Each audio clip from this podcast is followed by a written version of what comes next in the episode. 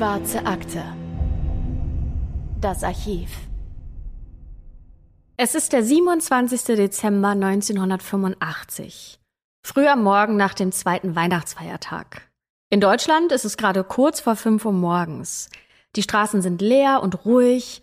Es herrschen eisige Temperaturen um den Gefrierpunkt und die Gebäude und Wiesen sind mit einem weißglänzenden Frost überzogen. Zur gleichen Zeit, aber an einem anderen Ort der Welt, da ist es wegen der Zeitverschiebung bereits kurz vor 6 Uhr morgens. Es dämmert bereits leicht. Wir befinden uns mitten im hochgelegenen Regenwald im Gebiet der Virunga Vulkankette. Diese ragt im Grenzgebiet von Ruanda, Uganda und der Demokratischen Republik Kongo über 3000 Meter hoch in den Himmel. Hier oben ist das Klima tropisch und definitiv nicht für Menschen gemacht. Passatwinde pfeifen um die Gipfel und die Luft ist zum Atmen zu dünn. Der Doktorand Wayne liegt noch in seiner spartanischen Hütte und schläft. Er erfüllt sich hier einen Lebenstraum. Wayne beobachtet und erforscht Berggorillas, die hier oben in den tropischen Wäldern leben. Und das an der Seite der wohl berühmtesten Gorilla-Forscherin, die die Welt bis dahin kannte. Bereits seit seiner Kindheit wusste Wayne, eines Tages würde er mit diesen riesigen, imposanten Menschenaffen leben und sie beobachten wollen, ihre Lebensweise kennenlernen und ihr Verhalten studieren. Und dafür nimmt er gerne das entbehrungsvolle Leben hoch oben im Regenwald in Kauf. Aber noch weiß er nicht, dass sein Kindheitstraum in nur wenigen Sekunden kippt und zu einem grässlichen Albtraum werden wird. Ein Albtraum, der sein Leben für immer verändern wird. Denn plötzlich wird Wayne von heftigem Pochen und aufgeregten Stimmen aus dem Schlaf gerissen. Fünf Männer stürmen in seine Hütte und reden auf ihn ein. Wayne versteht Suaheli nicht allzu gut, aber das, was er versteht, reicht aus. Diane Kufa, Diane Kufa, sagen die Männer. Diane ist tot. Der Student springt auf, zieht sich etwas über und folgt den fünf Männern durch den Regenwaldpfad hoch zum Quartier ihrer gemeinsamen Anführerin, der weltberühmten Gorilla-Forscherin. Er fröstelt. Immer wieder laufen ihm kalte Schauer über den Rücken. Diane? Tot? Endlich erreichen sie das grüne Wellblechhäuschen mit den weiß getünchten Fensterrahmen. An der Tür hängt ein kleiner roter Weihnachtsbaum aus Filz mit der Aufschrift Howdy. Aber Wayne kann diesem kleinen Detail jetzt keine Aufmerksamkeit schenken. Vorsichtig, in grauenvoller Erwartung, betritt er das Innere der Hütte. Und damit herzlich willkommen zu einer neuen Folge der Schwarzen Akte, wie immer mit Anne Lugmann und natürlich auch wie immer mit meinem Partner in True Crime, Christopher Bücklein. Hallo. Heute erzählen wir euch in der schwarzen Akte vom Leben, aber auch vom mysteriösen Tod einer weltberühmten Forscherin.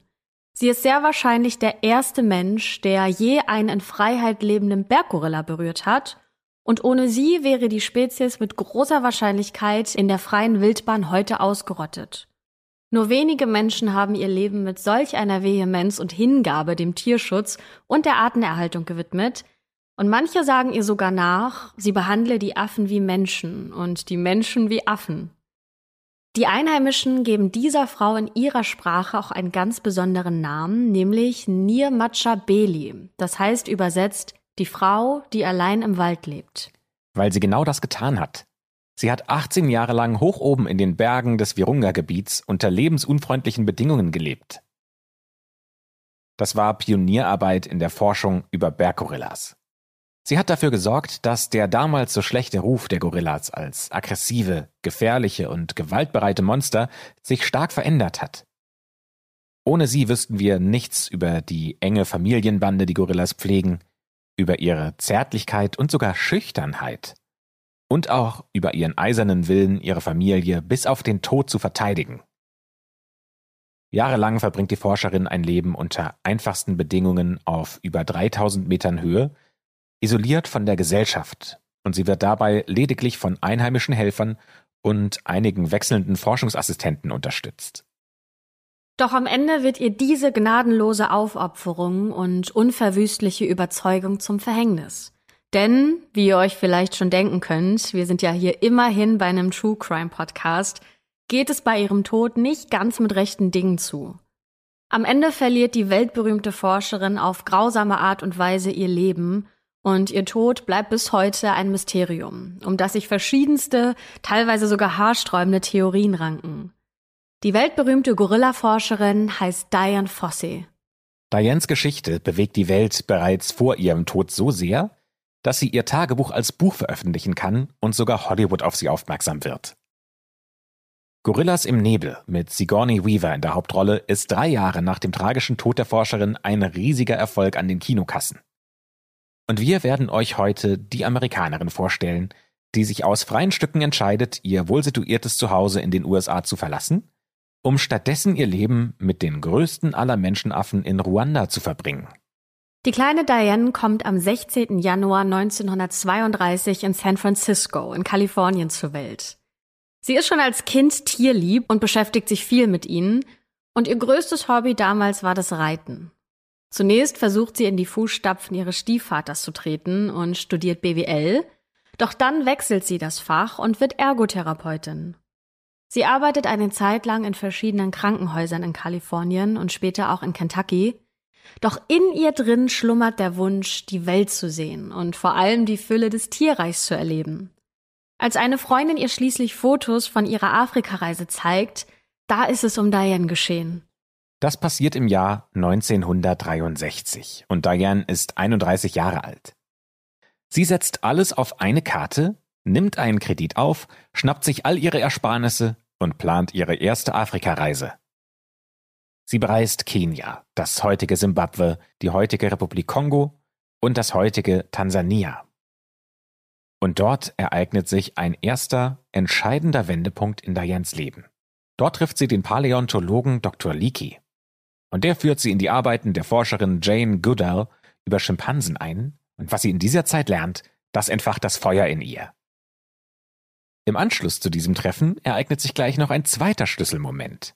Diane reist weiter und kommt zum ersten Mal in die Virunga-Berge, also in die Berge, in denen sie später auch sterben wird. Bei ihrem ersten Besuch reist sie mit zwei Tierfotografen und nach ein paar Tagen Abwarten und Suchen geschieht es dann. Diane trifft zum ersten Mal auf Berggorillas in ihrem natürlichen Lebensraum. Sie kann sie aus der Ferne beobachten und sogar fotografieren, und von da an ist es um sie geschehen. In ihrem Buch schreibt sie über diesen Moment Folgendes. Es war ihre Individualität in Verbindung mit der Schüchternheit ihres Verhaltens, die den fesselndsten Eindruck dieser ersten Begegnung mit dem größten aller Menschenaffen hinterließ. Ich verließ Kabara mit Widerwillen, aber ohne je daran zu zweifeln, dass ich irgendwie zurückkehren würde, um mehr über die Gorillas in den nebligen Bergen zu erfahren. Diese Passage haben wir euch aus dem englischen Original übersetzt. Die Fakten über ihren Lebensweg lassen sich übrigens am besten auf der Homepage des Diane Fossey Funds nachlesen. Hier findet ihr auch eindrucksvolle Fotografien von ihr mit den Affen und aus ihrer Zeit in Afrika. Ein paar davon haben wir euch auch direkt in den Show Notes verlinkt, also schaut doch mal rein, da werdet ihr einige spannende Bilder finden. Drei Jahre später, im Jahr 1966, trifft Diane Dr. Leakey in Kentucky auf einer Veranstaltung wieder.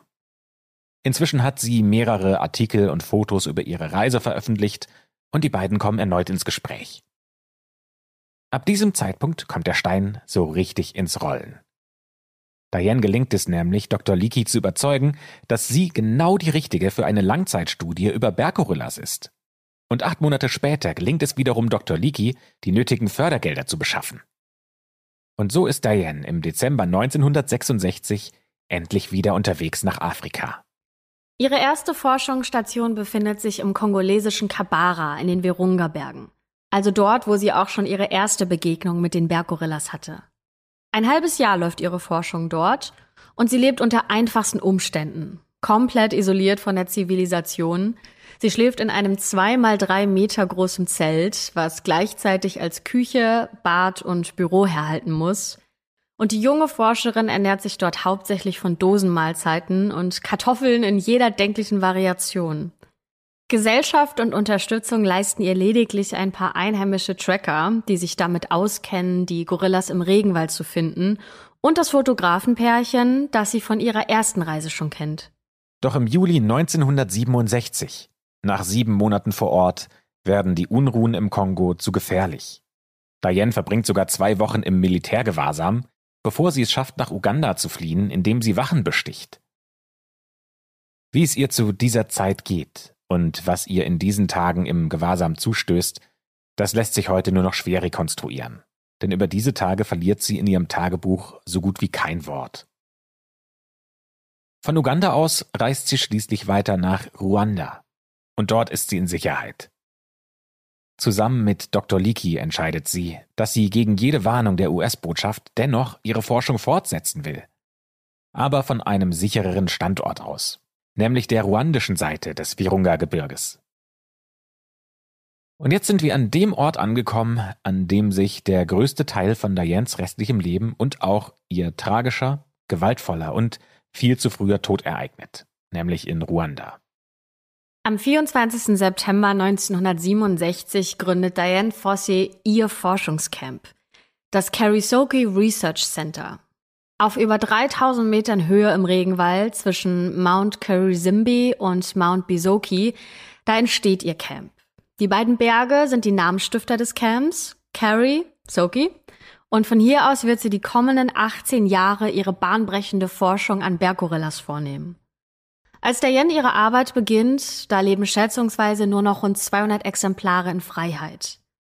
In ihrem Buch schreibt sie über die Anfangszeit in Karisoki folgendes. Damals ahnte ich noch nicht, dass ich mit dem Aufbau von zwei kleinen Zelten in der Wildnis der Virungas den Grundstein für eine international renommierte Forschungsstation gelegt hatte, die später von Studenten und Wissenschaftlern aus vielen Ländern genutzt werden sollte. Doch mit dieser Forschungsstation und dieser Art von Projekt hat Diane sich wirklich einiges vorgenommen. Die Reihe an Hindernissen ist lang und reicht von ganz naturgegebenen Schwierigkeiten, zum Beispiel der dünnen Luft, den rauen Passatwinden oder auch dem feuchten Klima hoch oben in den Wäldern, bis hin zum klassischen Sprachproblem. Diane spricht zwar Suaheli, aber die Einwohner dieser Gegend, die sprechen eine ganz eigene Sprache. Doch ohne die Hilfe der Einheimischen ist Diane auf dem Berg aufgeschmissen. Deswegen lernen beide Seiten es, sich mit Händen und Füßen zu verstehen, und langsam erarbeitet sich Diane Respekt und Akzeptanz bei den Anwohnern. Um die Schwierigkeit dieses Prozesses zu verstehen, da müsste man sich eigentlich die Kolonialgeschichte Ruandas genauer anschauen. Das wird jetzt aber den Rahmen dieser Folge sprengen. Trotzdem wollen wir euch ein paar Infos mitgeben, die später nochmal für den Tod von Diane relevant werden. Für die ruandische Bevölkerung vor Ort sind Tierschutz und Forschung etwas, was die weißen Kolonialherren in ihr Land getragen haben. Ein Konzept der Mzungu, wie sie die Weißen nennen, und weit entfernt von ihrer eigenen Lebensrealität. In ihrer Realität, so schreibt ein Journalist im Spiegel 1989, sind domestizierte Tiere eine Nahrungs- oder eben eine Geldquelle, aus der sich wiederum Nahrung für sie beziehen lässt. Es wundert daher nicht, dass es in Swahili, einer der Amtssprachen, lediglich ein Wort für Fleisch und Tier gibt. Doch weil es gut für den Tourismus ist, halten sich die meisten Menschen in Ruanda an das Jagdverbot und lassen die Weißen mit ihrem Tierschutz Spleen gewähren. Die meisten zumindest. Doch darauf kommen wir später nochmal zurück. Mit der Zeit erarbeitet sich Diane Fossey also Akzeptanz unter den Anwohnern rund um die Gegend und ihr wird der Spitzname gegeben, wie wir ja vorhin schon mal gesagt haben, die Frau, die einsam im Wald lebt. Ganz alleine ist sie natürlich nicht. Es setzt sich ein kleines Team aus einheimischen Trackern und Arbeitern, Studierenden und anderen Primatenforschern zusammen, die sich ihr oben auf dem Berg mitten in der Wildnis anschließen. Eine weitere extrem große Herausforderung ist nicht nur die Akzeptanz der Menschen, sondern natürlich auch die der Gorillas. In diesem Feld leistet Diane wahre Pionierarbeit. Mit wahnsinnig viel Geduld, Vorsicht, Hingabe und Feingespür gelingt es ihr über die Jahre von den Gorillas in ihrer Mitte akzeptiert zu werden. Sie lernt ihre Geräusche. Sie gewöhnt sich die Körperhaltungen an und sie imitiert ihren Knuckle Walk, das ist die Gangart der Gorillas, bei der man sich auf die Knöchel der Arme aufstützt. Wenn sie in der Nähe der Gorillas ist, dann kaut sie auf Sellerie und sie macht niemals den ersten Schritt. So ist es auch beim Kennenlernen mit einer ihrer Lieblingsgefährten über die Jahre, dem Gorillamännchen Digit. Als sie ihn 1967 das erste Mal sieht, da ist Digit ungefähr fünf Jahre alt. In seinem eigenen Wikipedia-Artikel steht, dass er eine kleine Anomalie an seiner rechten Hand hat. Vermutlich hat er sich den Mittelfinger gebrochen. Und daher kommt sehr wahrscheinlich Dianes Name für ihn. Denn Digit heißt auf Deutsch Finger. Über zehn Jahre lang beobachtet sie ihn und wegen seiner Verletzung findet er zunächst keine gleichaltrigen Spielgefährten. Diane baut eine enge und sogar sehr emotionale Beziehung zu ihm auf. Und der Moment ihrer ersten gegenseitigen Berührung hat etwas Magisches, etwas zutiefst Natürliches und Unschuldiges. Diese Szene findet ihr in ihrem Buch und auch im Hollywood-Film mit Sigourney Weaver porträtiert. Diane liegt im Grün neben Digit und beobachtet ihn. Irgendwann streckt sie ihren Arm langsam aus und legt die Hand mit der Handfläche nach oben und in seine Richtung deutend sanft auf den Blättern ab. Und dann passiert das kleine Wunder. Denn ihr Lieblingsgorilla Digit streckt seinerseits behutsam die Pfote aus und berührt ihre Hand. Das klingt wirklich so, als ob die beiden in diesem Moment eine Art Freundschaft geschlossen hätten. Und das ganz ohne miteinander zu sprechen. Über die Jahre hinweg gelingt es Diane, die Berggorilla-Familien so sehr an ihre Anwesenheit zu gewöhnen, dass sie mehr oder weniger Diane als eine von ihnen ansehen. Diese großen Riesen, die berühren sie im Gesicht und an der Schulter, sie kommunizieren mit ihr und sie vertrauen ihr sogar Jungtiere an. Die halten dann in ihrem Schoß ein Nickerchen. Und sowas hat die Welt vorher noch nie gesehen. Diane gelingt es, all diese Momente auf Film festzuhalten.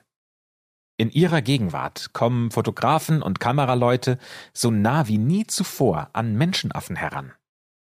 Diane gelingen durch diese Nähe zu den Tieren bis dato unbekannte Einblicke und Erkenntnisse über die Familienstrukturen, über die Verhaltens- und Kommunikationsweisen der Tiere. Und dadurch schafft sie es, das Image der größten aller Menschenaffen in den Augen der Öffentlichkeit radikal zu verändern. Denn es handelt sich hier eben nicht um brutale und aggressive Monster, sondern um feinfühlige, sanfte Tiere, die uns in vielerlei Hinsicht unheimlich nah und ähnlich sind. Doch das Idyll um Diane und ihrem Zuhause unter den Berggorillas bleibt nicht ohne Schattenseiten. Je länger Diane bei den Gorillas lebt und sie erforscht, desto wütender und ungehaltener wird sie über Wilderer fallen, die sie immer wieder entdeckt. Eigentlich sollen sich in diesen Fallen Antilopen, Büffel und andere kleine Buschtiere verfangen, doch immer wieder verheddern sich die großen Gorillas in diesen Fallen, verletzen sich oder verenden sogar tragisch. Und mit jedem Menschenaffen, der unnötigerweise stirbt, wächst Dianes Hass auf Wilderer. Sie beginnt, ihre Mitarbeiter nicht nur loszuschicken, um die Gorillas zu orten, sondern auch um gezielt Fallen von Wilderern zu zerstören.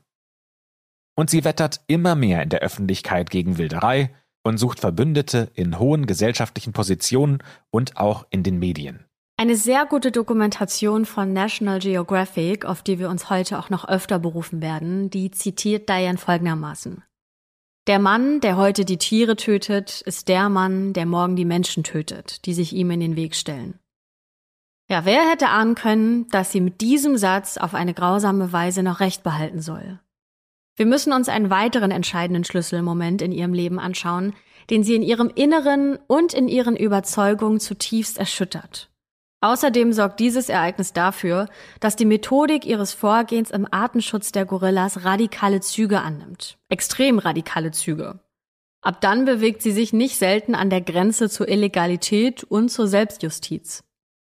Es ist Silvester 1977, also gut zehn Jahre nachdem Diane den Ort, an dem sie jetzt forscht, gegründet hat, und auch rund zehn Jahre seit dem Moment, an dem sie Digit kennengelernt hat.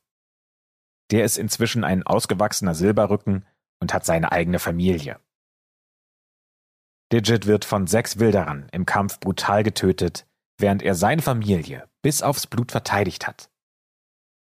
Der Familie von Digit gelingt tatsächlich die Flucht. Aber einer seiner Söhne wird von Wilderern gefangen genommen und vermutlich an einen Zoo weiterverkauft.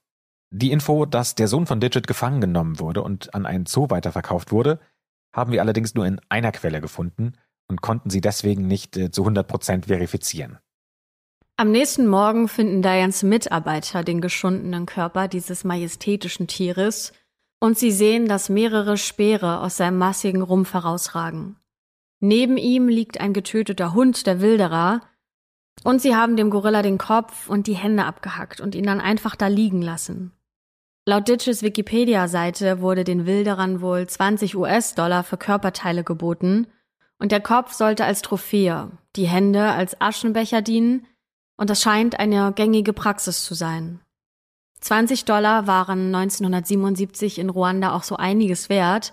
Laut einer Quelle liegt das Pro-Kopf-Einkommen zu der Zeit bei knapp unter 100 Dollar im Jahr. Man hätte also schon ein, zwei gute Monate von dieser Summe leben können. Als die Mitarbeiter von Diane den Leichnam ihres großen Freundes auf einer Trage durch den Regenwald bis zu ihrer Hütte bringen und sie den geschundenen Körper zu Gesicht bekommt, bricht sie in Tränen aus. Dieser Moment erschüttert sie und verändert sie für immer. In einem YouTube-Video kann man diese Szene sehen und darin kommen auch Freunde und Weggefährten von Diane zu Wort. Eine ehemalige Forscherin aus ihrem Team sagt dort, er war mehr als ein Kind für sie.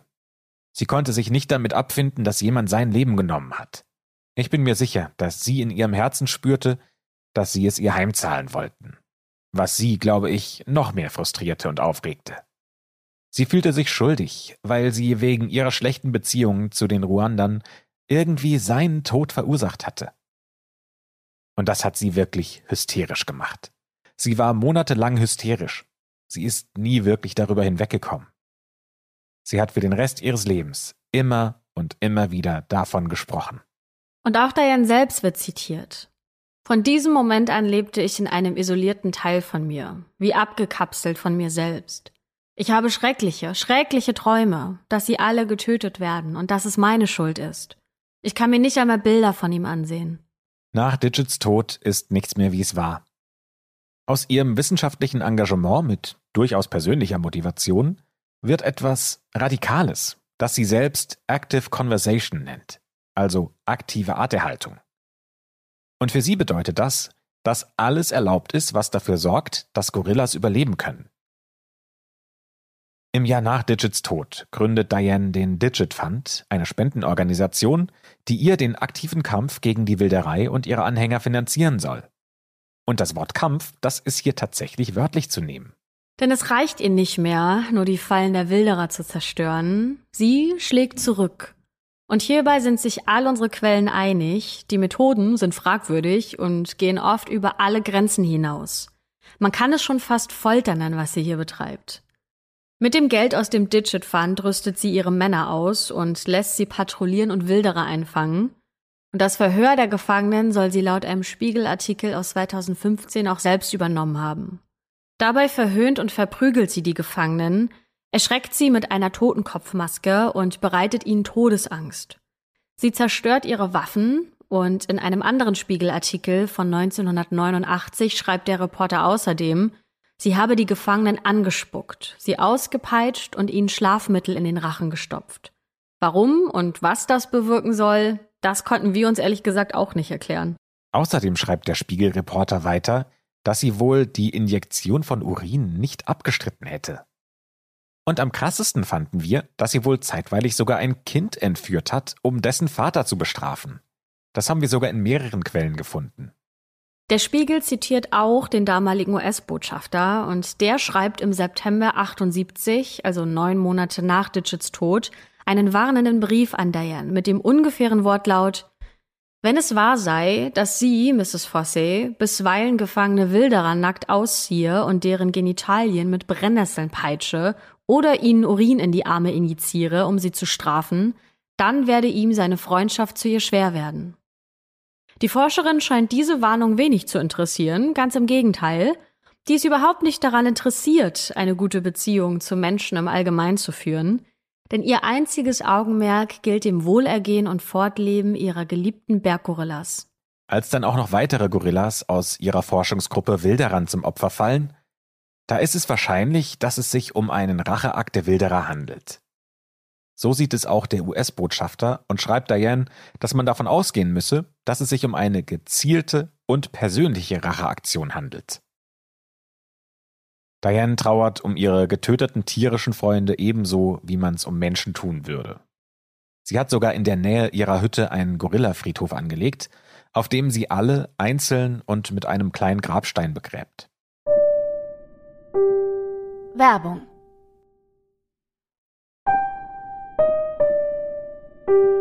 Werbung Ende. Wir machen jetzt einen größeren Zeitsprung ins Jahr 1985. Digits Tod ist inzwischen über sieben Jahre her und wir nähern uns dem Zeitpunkt, mit dem wir heute in die schwarze Akte eingestiegen sind. Diane Fossey ist längst keine unstrittige Person mehr, im Inland wie auch im Ausland. Zwar halten ihre Mitarbeitenden und ihr Forschungsteam noch zu ihr, doch auch hier gibt es Unstimmigkeiten. Diane ist keine gute Chefin, ihr Führungsstil ist launisch wenn zum Beispiel einer ihrer Mitarbeiter ihr Widerworte gibt, dann entlässt sie ihn fristlos, nur um ihn kurz darauf wieder anzuheuern, wenn sie merkt, dass er einer ihrer besten Leute ist und damit unersetzlich für ihre Arbeit. Und auch unten am Berg ist der vorher noch mit Bewunderung ausgesprochene Name Nir Machabelli zu einem Schimpfwort geworden. In der Hauptstadt Ruandas wird die amerikanische Forscherin auch gerne mal abfällig Queen Kong oder Joan Wayne genannt. Ja, nicht nur ihr Ruf und ihre Psyche haben seit dem Mord an Digit und seinen Familienmitgliedern gelitten. Diane ist körperlich auch in schlechter Verfassung. Sie trinkt zu viel Whisky, um der Schlaflosigkeit zu entgehen. Sie raucht zwei Schachteln Zigaretten am Tag, obwohl sie laut einem Beitrag des ORF seit langem an einer Lungenkrankheit leidet, die dafür sorgt, dass sie immer wieder Lungenentzündungen hat. Im Spiegel haben wir gelesen, dass sie auch unter Höhenkrankheit leidet, was zu Wahnvorstellungen führt und sie glauben lässt, dass die ganze Welt sich gegen sie verschworen hätte. Das Einzige, was konstant ist in ihrem Leben, ist die Liebe zu den Berggorillas und ihrer Forschung. Bis zu dieser einen Nacht im Dezember 1985, in der das Leben der inzwischen 53-jährigen Forscherin Diane abrupt beendet wird. Am Morgen nach ihrem Tod betritt der PhD-Student Wayne die Hütte von Diane kurz nach 6 Uhr morgens am 27. Dezember 85. Und was ihn dort erwartet, ist das heillose Chaos. In der Einzimmerecke liegen die noch immer verpackten Weihnachtsgeschenke unter dem kleinen Weihnachtsbaum. Der ist aber auch das einzige, was an diesem Ort noch intakt zu sein scheint, denn Tische und Stühle sind umgekippt, Schubladen von Kommoden aufgerissen. Ihr Inhalt ergießt sich auf dem gesamten Boden der kleinen Hütte. Überall fliegen lose Papiere herum und alles hier deutet auf einen Kampf oder zumindest eine wilde Verfolgungsjagd durch die kleine Hütte hin. Oder hat hier jemand irgendwas gesucht und Diane ist jemandem in die Quere gekommen? Wayne arbeitet sich langsam durch das Chaos ins Schlafzimmer vor. Nur um hier ein ähnliches Bild zu finden. Hier sind auch Schränke aufgerissen, Kleidung liegt wild verteilt im Zimmer, das Bett ist durchwühlt, ein Lampenschirm ist zerbrochen und überall liegen Scherben. Eine halbleere Flasche Scotch steht auf einem Tisch. Und dann sieht Wayne Diane. Sie liegt im Pyjama auf dem Boden neben ihrem Bett, regungslos. Er tritt näher an sie heran, und im dämmerigen Licht des Morgens erkennt er erst nicht, was ihr fehlt. Wayne will schon einen Wiederbelebungsversuch starten, doch dann schaut er ihr ins Gesicht. Und wenn ihr die Beschreibung nicht hören wollt, dann spult ein paar Sekunden vor, denn wir werden euch jetzt beschreiben, wie Wayne Diane vorfindet. Ihr Schädel ist von der Stirn, quer über die Nase und die Wange bis hinab zum Mundwinkel gespalten. Neben ihrem Kopf liegt eine blutverschmierte Machete. Wayne sagt dem Spiegel über diesen Anblick von Diane mit ihren noch immer weit aufgerissenen Augen, dass er niemals vorher und niemals danach solch ein Horror auf einem Gesicht gesehen habe. Lasst uns ein bisschen rauszoomen und diesen Tatort genauer betrachten, denn ganz offensichtlich handelt es sich hier ja um keinen natürlichen Tod, sondern um Mord, Merkt euch in den folgenden Minuten mal ganz bewusst die kleinen Details, denn wie so oft erzählen auch in diesem Fall die Details eine Geschichte. Die Männer, die mit Wayne dort sind, an diesem Morgen des 27. Dezember, schwärmen aus und suchen rund um das Haus nach Hinweisen. Das erste, was sie entdecken, sind zwei Paar Fußabdrücke. Die Männer markieren die Stellen der Fußabdrücke vorsichtig, damit die Polizei sie später untersuchen kann. Aber komischerweise scheinen die Behörden sich nicht wirklich für die Fußabdrücke zu interessieren. Auch im weiteren Prozess gibt es keine kriminaltechnische Untersuchung. Es ist noch nicht mal bekannt, ob Fotos von den Abdrücken gemacht wurden. Dr. Bertrand, ein französischer Arzt und Freund von Diane, der macht einen zweiten wichtigen Fund. In ihren Händen befinden sich nämlich Haare, und zwar glatte, braune, europäisch aussehende Haare. Was das genau bedeutet, darauf gehen wir später nochmal ein. Eine Mitarbeiterin der US-Botschaft nimmt diese Haare an sich und packt sie in jeweils zwei unterschiedliche Briefumschläge, um sie später ans FBI zur Untersuchung zu schicken. Die Polizei vor Ort sieht, wie die Mitarbeiterin der Botschaft das macht, doch auch hier scheint sie das wenig zu interessieren und lässt sie. Neben all dem Chaos ist auffällig, dass scheinbar nicht zum Tatort gestohlen wurde. Schmuck, wichtige Dokumente und Reiseunterlagen, Dianes Forschung und sogar Geld, alles noch da. Um einen Raubüberfall kann es sich hier also nicht handeln. Ein weiterer Karisoki-Mitarbeiter, der heißt Joseph, sagt in der National Geographic Doku, dass damit für ihn Wilderer als Täter eigentlich nicht mehr in Frage kommen. Obwohl die Tatwaffe, eine Machete, ja das klassische Instrument der Wilderer ist, um sich durchs Unterholz zu schlagen. Kein Wilderer bringt eine Weiße um, um dann all die Wertgegenstände einfach im Haus liegen zu lassen. Das sei ein extrem unwahrscheinliches und unglaubwürdiges Szenario, sagt Joseph. Außerdem entdecken die Männer vor Ort ein circa 90 mal 90 Zentimeter großes Loch in der Außenwand. Dieses Loch könnte möglicherweise durch die Tatwaffe, die noch blutverschmiert neben Dianes Kopf liegt, geschnitten worden sein, um sich Zutritt zur Hütte zu verschaffen. Allerdings stellen wir uns dabei eine Frage. Wenn jemand ein solches Loch in die Wand schneidet, dann muss das doch extrem laut sein. Und das hätte Diane doch auch aus dem Schlaf reißen müssen. Ist sie wirklich davon nicht wach geworden? Und wenn sie wach geworden ist, warum ist sie nicht geflohen? Und wenn sie nicht fliehen wollte oder vielleicht konnte, warum hat sie dann nicht die Chance genutzt, ihre Pistole zu holen, sie zu laden und sich zu verteidigen? Tatsächlich wird ihre Pistole unweit von ihrem Körper gefunden. Daneben liegt ein Magazin mit Patronen, allerdings den falschen, sodass die Waffe nie richtig geladen werden konnte. War Diane also so in Eile oder Schock, dass sie die falsche Munition gegriffen hat und sich deswegen nicht verteidigen konnte? Unwahrscheinlich. Diane war den Umgang mit ihrer Waffe ja gewohnt und auch nicht zimperlich, sie als Drohobjekt einzusetzen.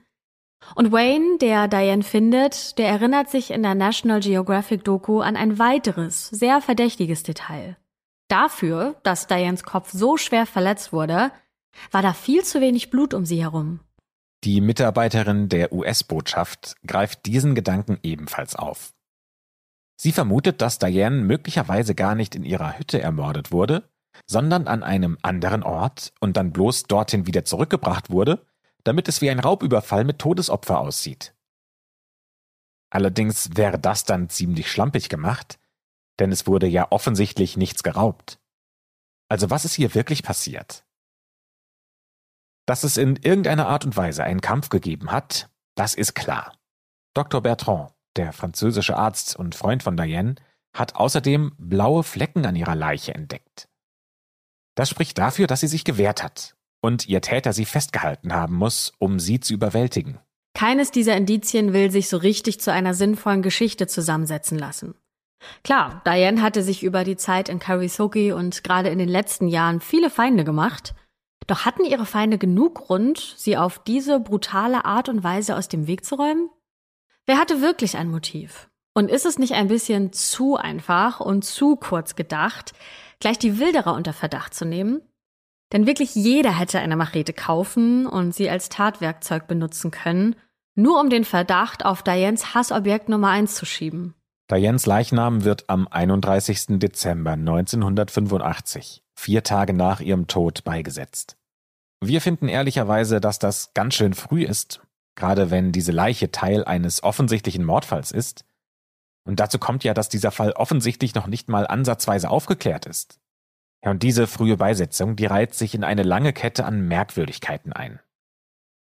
Die Behörden zum Beispiel haben anscheinend gar kein Interesse an der Untersuchung des Tatorts oder der Tatwaffe. Am Ende haben so viele Menschen die Leiche am Tatort bereits berührt, dass die Fingerabdrücke des Täters mit Sicherheit verwischt oder unbrauchbar sind. Wir wollen jetzt versuchen, dem Mysterium um ihren Tod wenigstens etwas auf die Schliche zu kommen und stellen euch die verschiedensten Theorien vor. Vermutlich wundert es euch nicht, dass die USA und Ruanda am Ende ziemlich unterschiedliche Ansichten über die Täterschaft haben. Die erste und vielleicht am Anfang naheliegendste Gruppe an Tätern sind natürlich die Wilderer. Eine Machete gehört zum klassischen Werkzeug von Wilderern und die liegt ja wie auf dem Präsentierteller neben der Leiche und noch dazu ist die Blut verschmiert. Aber klar, jeder hätte eine Machete besorgen können, um sie dann als offensichtliche Tatwaffe neben Diane zu platzieren. Und so hätte man ganz einfach die Schuld auf die Wilderer geschoben. Doch wäre tatsächlich einer der Wilderer der Täter? Warum hat er dann die Waffe dort liegen lassen? Und warum hat er dann das ganze Haus verwüstet, um dann doch nichts mitzunehmen? Und ganz unabhängig davon, die Wilderer kennen sich so gut im Wald aus, die hätten doch Diane jederzeit im Regenwald ermorden können, da hätte es niemand gesehen, da hätte es niemand gehört und man hätte die Leiche ganz einfach verschwinden lassen können, sodass die ganze Welt gedacht hätte, dass es ein tragischer Unfall gewesen wäre. Darauf kommen wohl scheinbar auch die örtlichen Behörden, oder sie wenden sich bewusst von dieser Theorie ab. Denn unkontrollierte Willerei und dann auch noch eine ermordete US-amerikanische Forscherin sind gar nicht so gut für die internationalen Beziehungen zum Westen. Stattdessen wenden sie sich kurz nach Dianes Begräbnis lieber einem neuen Kreis an potenziellen Tätern zu, nämlich ihren Mitarbeitern. Der Student Wayne hat nach ihrem Tod das Kommando in Karisoke übernommen und ist ganz schön überrumpelt, als plötzlich Männer in Uniform bei ihm an die Tür klopfen und sagen, dass sie alle Mitarbeiter bis auf einen, der noch unter 18 ist, jetzt sofort mitnehmen, um sie zu verhören. Ein guter Freund und Mitarbeiter von Diane, der heißt Ian, der hat dazu eine klare Meinung in der National Geographic Doku. Denn er fragt sich, warum jemand, der seit 18 Jahren einen guten und festen Job in Karisoki hat, die eigene Chefin umbringen sollte und sich selbst seines Arbeitsplatzes berauben. Außerdem sind alle Mitarbeiter von Diane freiwillig dort und könnten ja jederzeit kündigen. Es ergebe sich also für sie überhaupt kein Vorteil aus ihrem Tod. Der kanadische Schriftsteller und Biograf von Diane hat noch eine weitere Theorie. Und die ist mehr oder weniger gefährlich. Laut der Meinung dieses Biografen könnte die ruandische Tourismusbehörde involviert sein. Diane ist nämlich eine vehemente Gegnerin des Gorilla-Tourismus. Denn Tourismus und Tierschutz das funktioniert für sie nicht gemeinsam. Das Land Ruanda hat aber durch den Tourismus eine wunderbare und vor allem eine sichere Einnahmequelle. Um echte, frei lebende Gorillas im Regenwald zu beobachten, zahlen vor allem weiße Touristen ein Vermögen. Und nur wenige Wochen vor Dianes Tod hat die Tourismusbehörde Dianes Visum nicht verlängert. Der Grund liegt natürlich auf der Hand. Die können sich nicht einigen. Deswegen will die Tourismusbehörde sie aus dem Land schaffen. Aber Diane hat offenbar gute Kontakte, unter anderem einen hohen Beamten bei der Einwanderungsbehörde. Und der hat dafür gesorgt, dass sie tatsächlich doch noch ihr Visum bekommt. Der kanadische Biograf mutmaßt, dass das ihr Todesurteil gewesen sein könnte. Dazu passt auch, dass der Mord in der Hütte passiert und die Schuld auf die Wilderer gemünzt werden soll. Ein Mord im Wald hätte dem Tourismus ja eher geschadet. Nochmal eine ganz andere Brisanz löst ein Indiz aus, dass Ian, Freund und Mitarbeiter von Diane, am 14. Januar, also rund drei Wochen nach ihrem Tod, in ihrer kleinen Hütte findet. Es handelt sich um einen Fund, der die Ermittlung eigentlich in eine ganz andere Richtung hätte wenden und vor allem Dianes Mitarbeiter alle auf freien Fuß hätte lassen müssen. Eigentlich.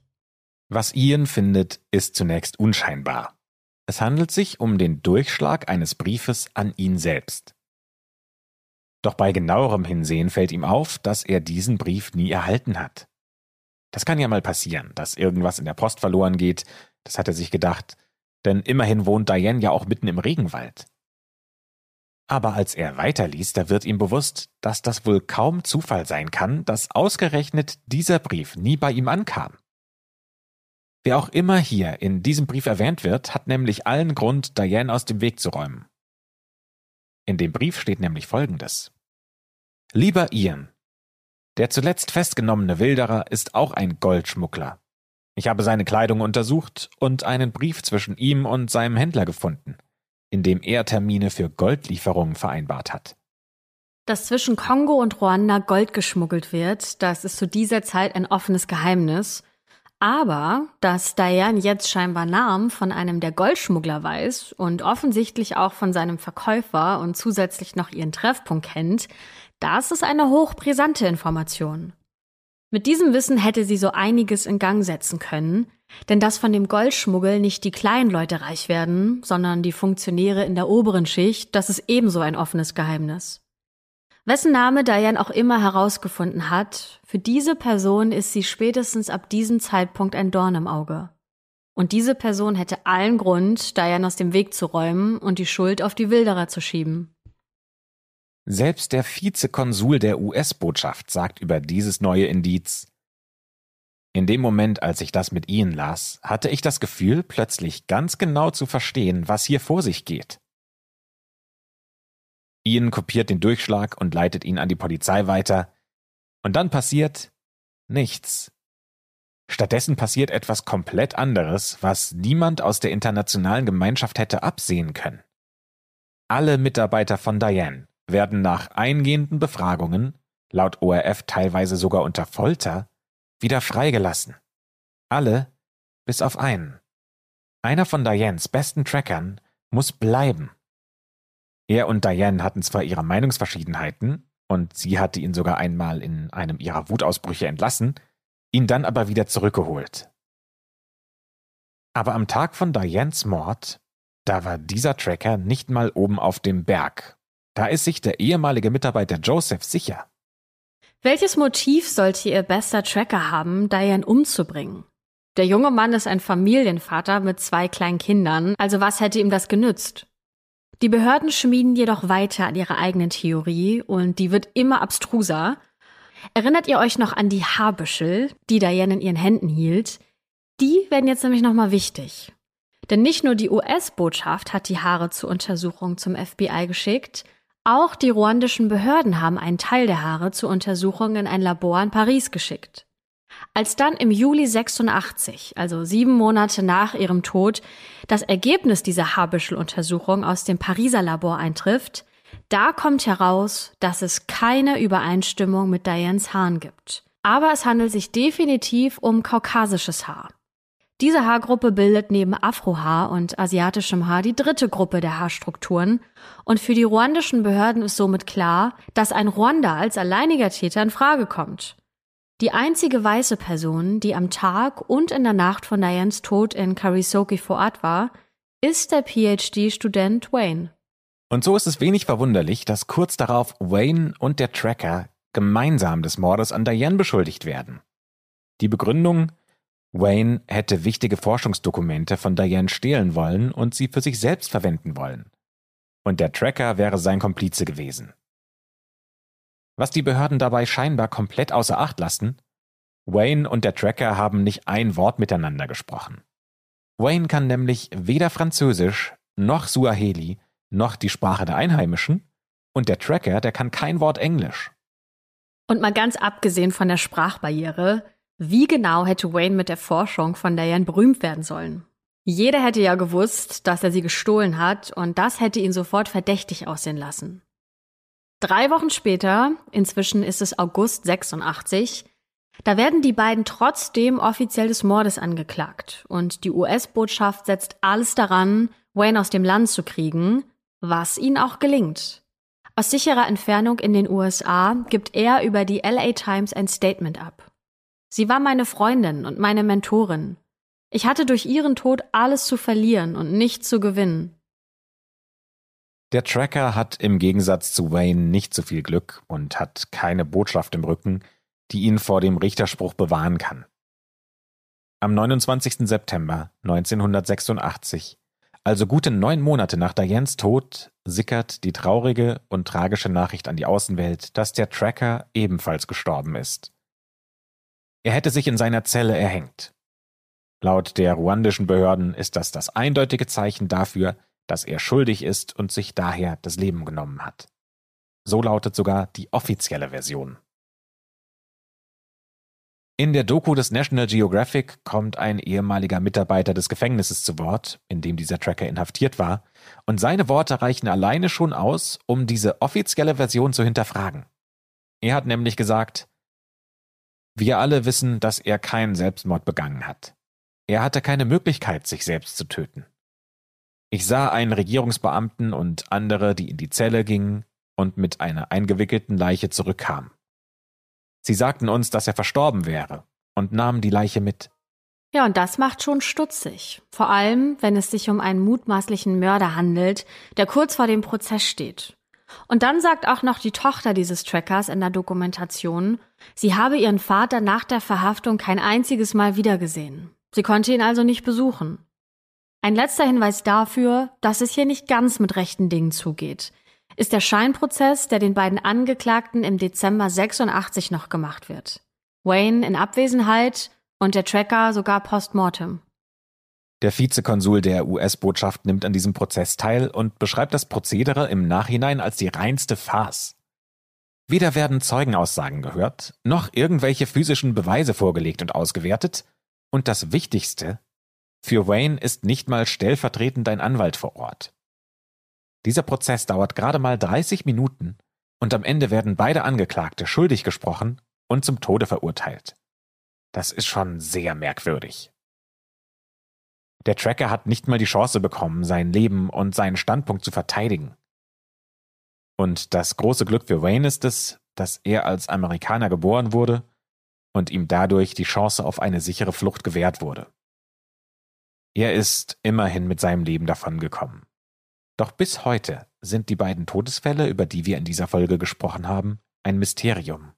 In einer anderen YouTube-Dokumentation sagt Wayne, erst wurden die Wilderer verantwortlich gemacht, dann wurde ich verantwortlich gemacht und ich kann Ihnen sagen, dass ich sie nicht getötet habe. Und ich kann Ihnen sagen, dass Wilderer sie nicht getötet haben. Aber ich bin im Moment nicht bereit, Ihnen zu sagen, wer es wirklich war. Und bis heute bricht er dieses Schweigen auch nicht. Und vermutlich hat er dazu gute Gründe mit einer ausstehenden Todesstrafe, die ja immer noch über seinem Kopf schwebt.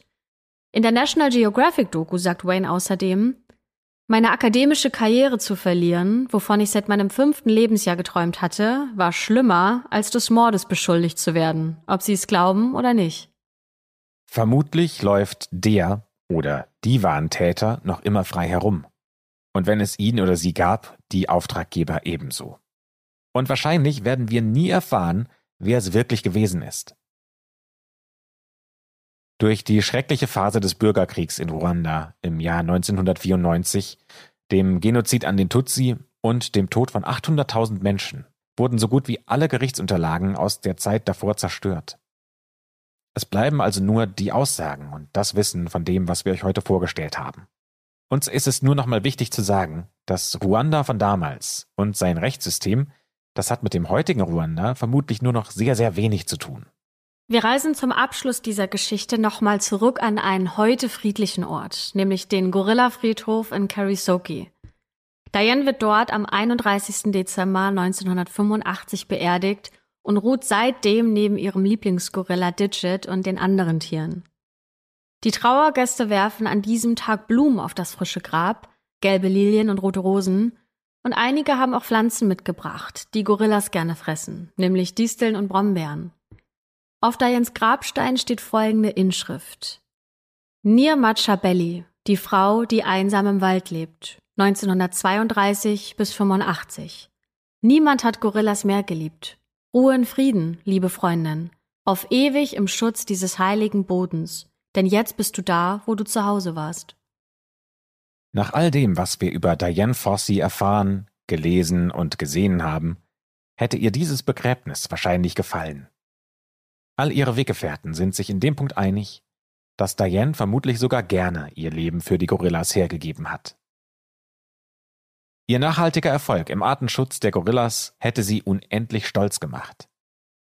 Nur durch ihr Wirken gibt es auch noch heute Berggorillas in Ruanda. Und der heutige Direktor des Karisoki Research Centers bestätigt, dass sich die Anzahl der Tiere dank Dianes Arbeit mehr als verdoppelt hätte. Als sie gestorben ist, da leben 280 Gorillas in den Virungas. Und heute sind es über 880. Und für den Abschluss der Folge möchten wir Diane Fossey das letzte Wort geben, nämlich die letzten Sätze, die sie in ihr Tagebuch geschrieben hat. Wenn man den Wert allen Lebens erkennt, hält man sich weniger mit der Vergangenheit auf, sondern konzentriert sich auf die Bewahrung der Zukunft. Und mit diesem Zitat der berühmten Gorilla-Forscherin schließen wir die schwarze Akte für heute, aber nicht ohne ein Dankeschön auszusprechen, nämlich vielen Dank an dich, Madita, dass du uns diesen Fall vorgeschlagen hast, dass wir darüber mal in der schwarzen Akte sprechen. Und wenn ihr noch andere Fälle kennt, die wir bisher noch nie thematisiert haben, dann schlagt uns den doch gerne vor und schickt den uns zu. Und ansonsten würden wir uns natürlich freuen, wenn ihr uns hier bei Podimo folgt, damit ihr keine Folge verpasst. Und dann hören wir uns nächste Woche Dienstag wieder in der schwarzen Akte.